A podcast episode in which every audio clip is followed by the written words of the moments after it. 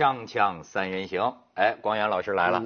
刚才跟咱们潘老师，我们这个正很多时候咱们节目底下聊的更有趣啊。对对对。咱们正好聊到资本，嗯，这也是我最近呢想跟您这个请教的一个问题啊。您作为这个财经专家，哎，这个资本有道德吗？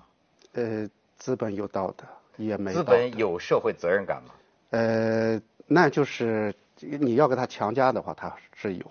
但他最大的社会责任感是什么？就是，比如说那个，比如说弗里德曼，啊，弗里德曼就讲过一句话，嗯，就是资本啊，一个公司，呃，你最大的社会责任就是给股东赚钱，赚最多的钱，说明你社会责任越大，嗯嗯啊，但是就是，但是普通人，你看中国人现在谈到资本的时候，就是会给他衍生出很多，比如说雷锋式的。这个其他的就好像说，哎，你你必须做好事，哎，你不能为了赚钱。你比如说这个最近资本市场，呃，说的特别热闹的就是大消费的减持，对吧，我就经常讲，我说人家都觉得应该跑了，你们还在那个地方守着，那是你们傻。然后这帮傻的人呢，又说，哎，你要守道德，说你们怎么能跑呢？对吧？高管怎么能跑呢？我们有些公司的市盈率已经到几百倍了，就是你按照他那个去算的话，一百年也赚不回来他的现在的钱了。你说高管这个，我就说这个高管如果不跑的话，这个高管就是傻子啊，这公司是没有价值的。这个高管开始跑了，说明什么？哎，他还智商还在，情商还在，还是一个正常人。所以我们有时候我觉得，就是很多情况下，你可能会跟一个东西。你按照自己的想象，按照自己的意愿，你会给他添加因素。但是你发现没有，就是每一个人在添加因素的时候，也有自己的利益。也就是比如说散户，散户他在你看在在支持谁或者反对谁的时候，他都是说，哎，呃，有没有让我的股票涨一涨？呃，涨的呢就对的，不涨的呢就是错的。所以你看站队，所以在中国资本市场站队特别简单，呃，就这样。潘老师最近也老跟这个资本共谋，是吧？对对，我。你现在谈谈你对资本的认识到了什么程度？这个我是资本给我发工资的，对吧？哎，我得说资本的一些公道话。我觉得，在马克思当年是恩格斯给他给钱。然后帮着骂他爸爸，对，他是这样的。资本就是恩格斯支持他，对对。然后他就说资本来到世间什么从头到脚什么肮脏。那资本我觉得实际上无善无恶，就是你抽象意义上资本是为社会创造财富、推动进步的。你到具体的层面上，资本有可能是贪婪的，有可能是有价值观的，有可能是有一些善良的。那这个可能要分析了你的具体的项目。我觉得就说这个具体的项目，我就说最近为什么要关注这个资本呢？你看这个摩拜啊，获六亿美元一轮融资的背后，标题叫“疯狂且邪恶的风投”，啊，然后呢，哎，你你干嘛？这事儿跟你有点关系是吧？不同意他的观点，不同意他的观点。这滴滴刚融了六十亿美元，哎，哎呦，他所说的正是这个滴滴，你看。当滴滴被可怕的资本浇灌激素，催生成畸形的参天大树时，也正是其他网约车企业死亡之时。比如中国网约车鼻祖易到，本来也苦心经营自己的商务市场，自从滴滴快滴出现后，玩不起价格战的他，只能接受妥协，也玩起了这招。你知道，我现在看到这么一篇文章啊，就是说这个现在滴滴就是玩的是几上百亿美元呢，嗯嗯，就说。而且呢，他就是要把，就是现在这个资本的这个主这个本性是什么啊？他把同行全挤走，烧钱嘛，然后变成我一统天下。嗯，可是，一统天下之后，你滴滴的服务并没有改善，是吧？甚至是说，呃，可能还有一些司机退出了你这个滴滴，因为你收了这个费了，开始要钱了，对吧？所以说，大家为什么现在开始？为什么我说我想我看到这么一篇文章？我当然不懂经济，但我想请教这个。马老师，他这个说的也很极端啊，就是说贪婪的风投早已把投资当做击鼓传花的游戏，嗯，是吧？然后他们呢，这个挡我者死，独木成林，焚毁行业一切其他生物，不管好坏啊，呃，这个这这个这样的创投业生态，无异于劣币驱逐良币，杀死别人的同时也毁了自己。经历过十五年全民创业、互联网大潮后，现在的创业生态早已恶化到沦为资本的杀人游戏，资本所经之处，全城焦土，寸草不生。原本定位为创业天使的风投资本，已彻底沦为扼杀绝大多数创业空间的魔鬼。除了街边烧烤的小摊儿，任何创业都已沦为资本之间的烧钱 PK。有钱的就是大爷，贪婪的资本完全不顾自己的吃相，对任何一个他们看上的行业肆无忌惮的疯狂绞杀。不要利润，不要挣钱，只要把别人挤死，只要市场的独占和垄断，然后用所谓的市场占有率和流量去骗取估值。问题是潮水终将退去，疯狂过过后，总得有人买单。听上去作者像是一个刚被资本抛弃了的对对，而且这个这个大字报写的还真不错啊。文涛老师读起来是不是特别有语言快感？对，因为我也想声讨资本。你是不是特别适合？你对资本有什么意见？好，哎，马老师你问的好。我呀，你们这个共享经济，你们这经济的事情我都不懂，但是我懂点我们这个文艺界，假装文艺界啊，文艺界的事儿，我真的也，我也出于一个外行啊。但我也很想向这些大佬们呼吁一下，就是老子说知止啊，我认为你们应该知止。为什么啊？呃，这是从我这个行业出发。你知道现在的这个电视剧，你看这个什么《欢乐颂二》，还有人讲什么深夜食堂导演的这个牢骚，包括我自己在业界碰到的很多问题，你知道吗？为什么我现在明白？电影界的人先明白了，为什么说不懂行的钱不能要啊？嗯，对。哎，香港人有句话叫“有钱打一撒呀”，就是有钱你就老大呀。对，有钱你是老大，我们也是要你钱。你有你逐利的天性，但是我有时候也真想说，就说这些资本，你们也尊重一下节目的文艺作品、电影 电视的创作规律。你那个就是这种植入啊，这种好无孔不入。后来他们跟我讲，他们才不在乎呢。我说你们这样弄会毁掉一个节目，会毁掉一个电视剧，你知道吗？但是。他们说，他们就像蝗虫一样，他们才不在乎。他们就是你这电视剧火吧，对，全给我植入，然后呢，毁了你，他有什么所谓？他们就像一帮蝗虫一样，毁了你，他们再去找另一个火的节目、火的电视剧，再去绞杀这么一轮呢。所以为什么我说我不懂这篇文章？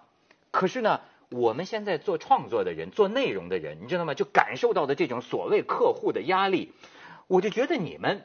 你们省省省省吧！你们我觉得文，我觉得文涛老师在声讨我，因为我们做了很多的植入和广告的那个贴片啊什么之类的。植入一点没有问题，嗯。但是我就认为啊，这种贪婪呢，就是他完全不懂你这个节目的规律，也不懂你这个这影视创作的规律，他只是要有没有我，有没有我，有没有我，有没有我，嗯。但是，所以我在问你，我就说，当然我能理解他的天性就是逐利嘛，人给钱的，嗯。你恨不能把这节目变成一广告节目也行啊。对。但是问题在于有没有一个谁在制约着这个？就这样会把大家全毁掉的呀。我觉得这是一个市场，就是我们现在讲资本啊，我其实想跟资本想说几句话。就人类历史发展到今天为止，我们进入现代经济，很难想象如果没有资本的话，我们现在还过着一个什么样的生活？比如说铁路。铁路当年美国建铁路的时候，也是我们现在看到跟摩拜单车一样的情况，大家拼命烧钱，拼命的你争你建一个我也建一个，拼命的最后把你挤出去。所以，我们整个人类现代经济的发展过程，其实本质上它从来不是温情脉脉的。从来不是诗情画意的，从来不是特别守道的。哎，你愣一个，哎，我知道你愣了，我不愣。哎，大家共同把这个安定团结的局面能够维护好，从来不是这样，全是血淋淋的。包括美国的资本市场，我们现在讲中国资本市场有多烂，但其实当年你要看美国资本市场那种玩法，那会更烂。早期资本主义对那种那种粗劣，但是那种但是你想，如果说没有资本的话，如果说没有资本的话，那一一无所有。所有的东西都发展不起来。我们今天看到的火车、汽车、电，我们的互联网，我们所有的一切，就硅谷所有的一切，都是资本无孔不入。那有些成了，有些没有成。但是在整个过程中，你发现什么？我觉得资本没有那么傻，呃，包括你们文艺界，比如说他在搞一个这个电视剧的时候，你比如说真的如果说把这个节目搞死的话，那对他来讲也是得不偿失啊。他没想这个，呃，他会想。我的，你知道，我最近见一些导演，就今天这个导演，电影视剧的导演，很大的功夫不是在讲好这个故事啊，很大的功夫是应付客应付客户啊。我那个多几秒钟。这个演员必须得穿我那大衣，哎呀，这不够明显。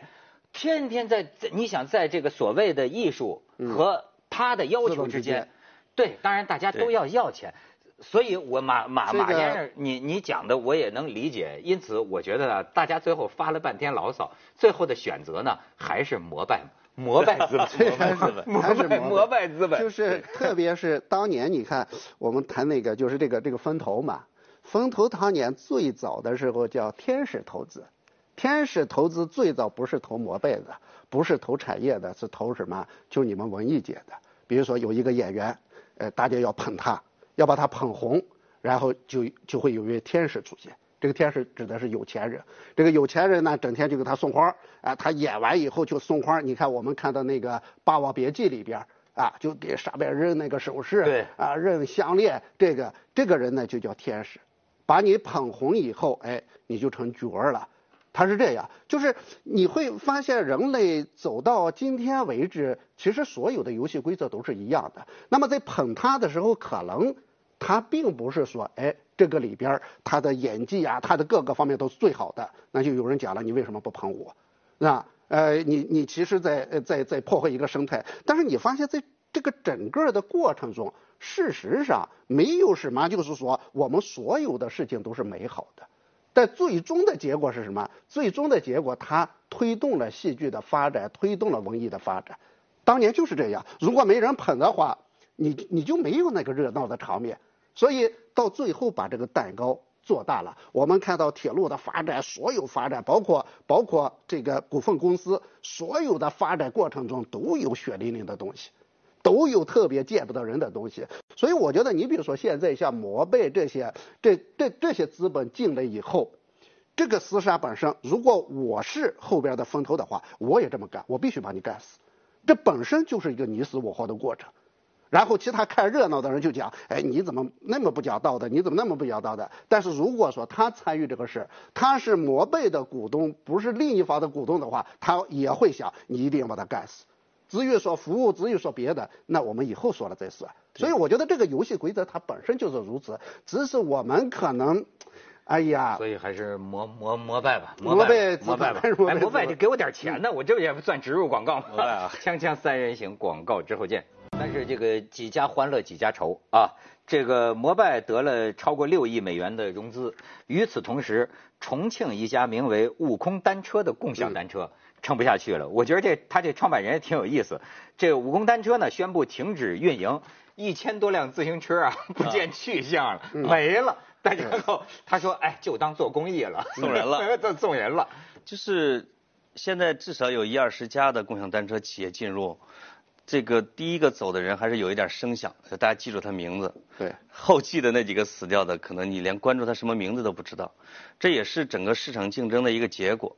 就是在传统的产业里边，有可能比如说五年的时间来分出胜负，第一名占百分之五十，第二名百分之二十，第三名占百分之七、第八啊，细分的，后边就特别细分。那这个资本的力量是两年之内基本上就能见分晓，但是并不意味着它是血淋淋的哈，就是。就有一句话叫“主观为自己，客观为别人”。我觉得这可以说资本，就是一切资本都是逐利的。就是马克思不是说什么货币是世界上最肮脏的东西，但是呢，从马克思说出这句话到现在一百多年的时间，这个社会一直在进步和发展。哎，但是我插你一句话啊，就是如何防止这个大资本构成垄断，嗯，挤压了这个创业的空间？我觉得你根本不用去防。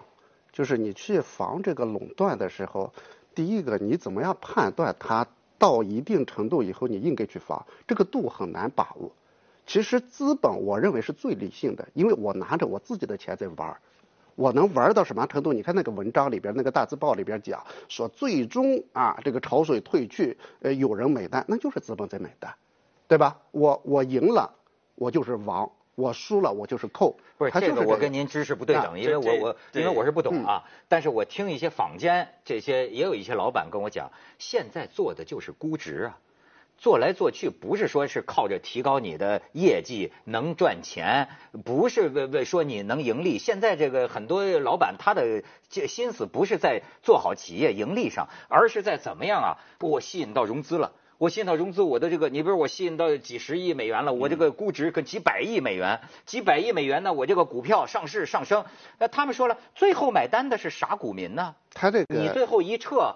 我们股民买单。其实其实这个生态没有那么简单，因为你要相信所有人都不是傻子，就是在这个产业链上的资金链上玩游戏的小股民是傻子。玩游戏的每一个人，你比如说这个风投，风投他是希望有捷报的，比如说他呃他的最终目的当然最好的，比如说在中国最好就是 IPO，你上市以后上市以后他就解套了，对吧？但是你这个东西你能不能解套？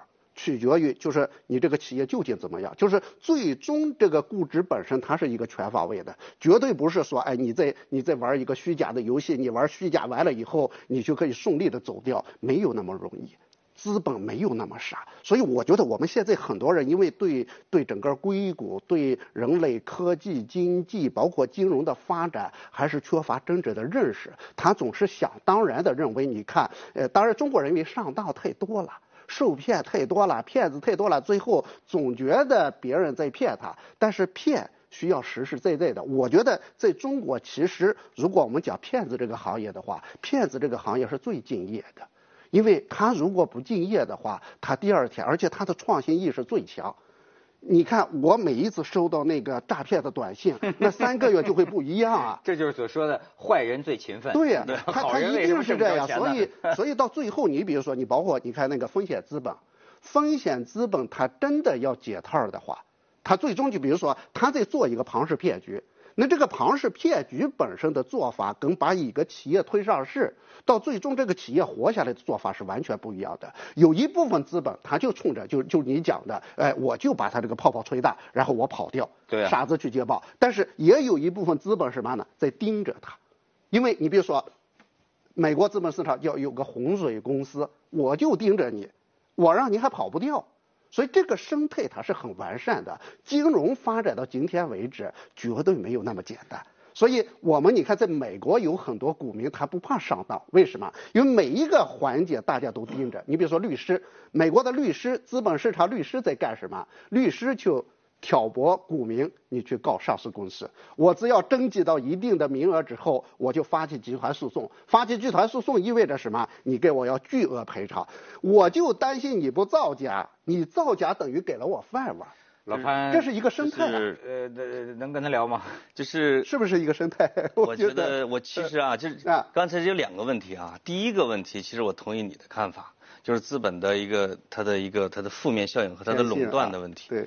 第二个呢，我觉得这这是你的看法，就是关于那个垄断的问题呢，就是比如说滴滴，它确实是有了非常超过百分之九十五的市场份额，就是它已经有了它的垄断地位，而且有了垄断行为，就是我用超出底本低成低于成本的补贴来拿到这个地位，把敌人给逐出去，然后迅速再提高价格。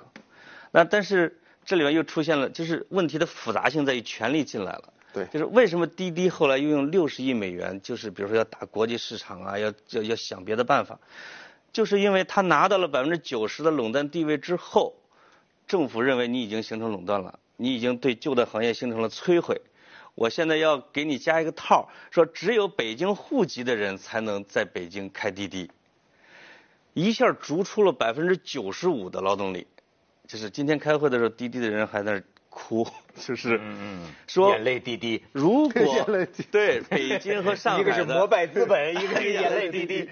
如果只能北京户口的人开滴滴，他说我们的司机只剩下了百分之五，这就意味着他原来的估值会大幅度的缩水，已经支撑不了他的这种运营这些问题。我真的是不懂行啊，我就是比较怕这种一家独大。嗯，比方说。如果说我也想做共享单车，对，是不是我完全就没机会了？完全没机会。对啊，完全就是这对咱们这个创业生态，对咱们这个生物多样性竞争的形成，就是咱们都知道，单一一家独大往往是不好的。但是有有一种可能性，这我补充一句啊，有一种可能性就是你推出了一辆颠覆性的自行车，这个就是在互联网行业里边，你对它就实行了降维打击的效果。比如说，现在不是说最多是有一个导航 GPS 吗？对对对。你如果像谷歌有一次愚人节说的，我在咖啡馆说我想骑这个一个自行车了，我 APP 一叫，那个自行车自己过来了。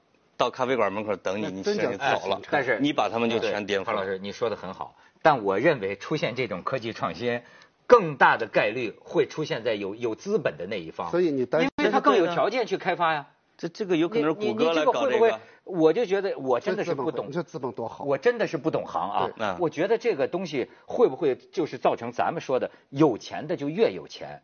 没机会的就更加没机会。就有有有些情况这样的，你比如说，呃，我们倒担心的不是说它这个这个形成一个垄断的结构，不是说担心它有一家或者两家。其实如果讲垄断的话，最怕的是它有垄断行为，比如说它形成这个结构以后，它这么干。所以我们后来你看这个法律在发展的过程中，慢慢的什么呢？就说，哎，我们发现一个产业形成集中以后，反而是一个好事儿。它会节省很多，它只比如说滴滴到最后剩下它一个以后，大家发现哎，这不用资本厮杀了，大局已定。但是它如果实施垄断行为怎么办？法律告他。如果你一旦出现很多行为，我就会拿出让你感觉到承受不了的那个杀手锏出来，搞得你你不敢去搞。你比如说微软，啊，总是为什么那个他非常害怕反垄断，各个国家只要拿起那个。剑以后，他就必须去寻求和解。为什么？我们盯的是他那个行为。所以我觉得这个这个垄断这个东西，其实上按照它的理论发展，已经从这个呃这个主体主义转向什么呢？行为主义。就是我过去关注的是你不要形成垄断结构，你必须有十家八家来，哎，我觉得才放心。那么到后来以后，人类的这个制定规则的自信上来以后呢，就说我不担心。哪怕就剩下你一家，我有办法收拾你。哎，大家觉得这个也也是一种生态，所以可能比如说我们见到蚂蚁这个群体的话，它会有那么多，但是你见到大象的话，它就应该那么大。所以我觉得每一个产业它的生态不一样，但最关键的是什么？就是刚才老潘讲，这个游戏规则很重要。当你滴滴在北京变成一家以后，我用规则来收拾你。啊，而且用权力来、法律来，而且这个规则呢，还不是市场规则，啊，就是你用资本把别人全打死了吧？我看你不顺眼，我拿权力砸死你。哎，这个在中国非常容易。这个就是中国式的制衡，中国式制衡。我不制衡行吗？不制衡，我觉得这就是刚才说的啊。我觉得垄断的负面是其实挺大的。这这点我我不太同意这个马老师你说的对，你你刚才说的对，对，就是我可能没表达清楚。我是呃形成垄断以后，我讲的是我们有办法来治理它，就是肯定，而且是每一个，你比如说，呃，从亚当斯密开始，他就关注这个问题，哎，说几个行业巨头，他最担心的是什么？他最担心的是不是行业巨头吵架，他觉得他们吵架是一个好事，对公众来讲是个好事，他最担心的是几个行业巨头坐在一块喝茶。几个行业巨头坐在一块喝茶，最终的结果一定是以损害公共利益结束。但是我多希望是他们喝茶的主持人呐！锵锵三人行，广告之后见。哎，这个共享经济到底是有有前景吗？有前景，在中国，共享经济啊，就是也叫分享经济，就是在未来的五到十年之内，至少有十个滴滴这样的大平台出现，每一个的估值都是几百亿美元。所以，它是把中国的工业社会里边过剩的资源完全给整合起来，重新利用的一个大盘整，就是整个社会的一个结构的一个调整。那这个我觉得前途是非常大的，要不然我也不去啊，对吧？但是为为什么那重庆那家都当做公益了呢？不是重庆那家太小了，它小，太小了，它小。第二个就是这个东西，就是你如果大的话，你的整合资源的能力就很强。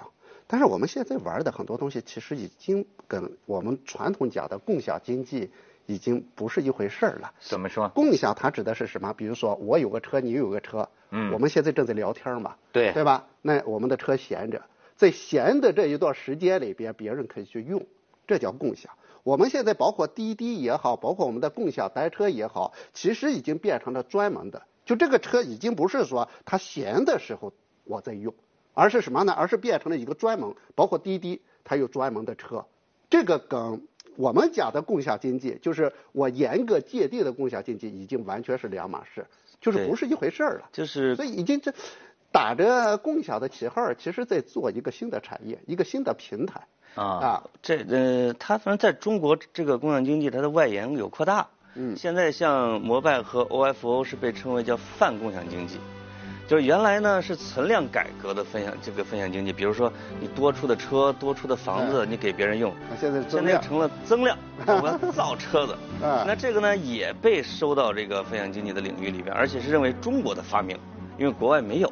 嗯。那所以它这个形式是什么呀？现在大家都觉得我去，反正都都能往里装。但是真正的把那个就变成一个分享使用权了。啊，分享使用权不是个分享闲置的东西。其实，在美国最大的共享是什么？美国最大的共享就是孩子的衣服。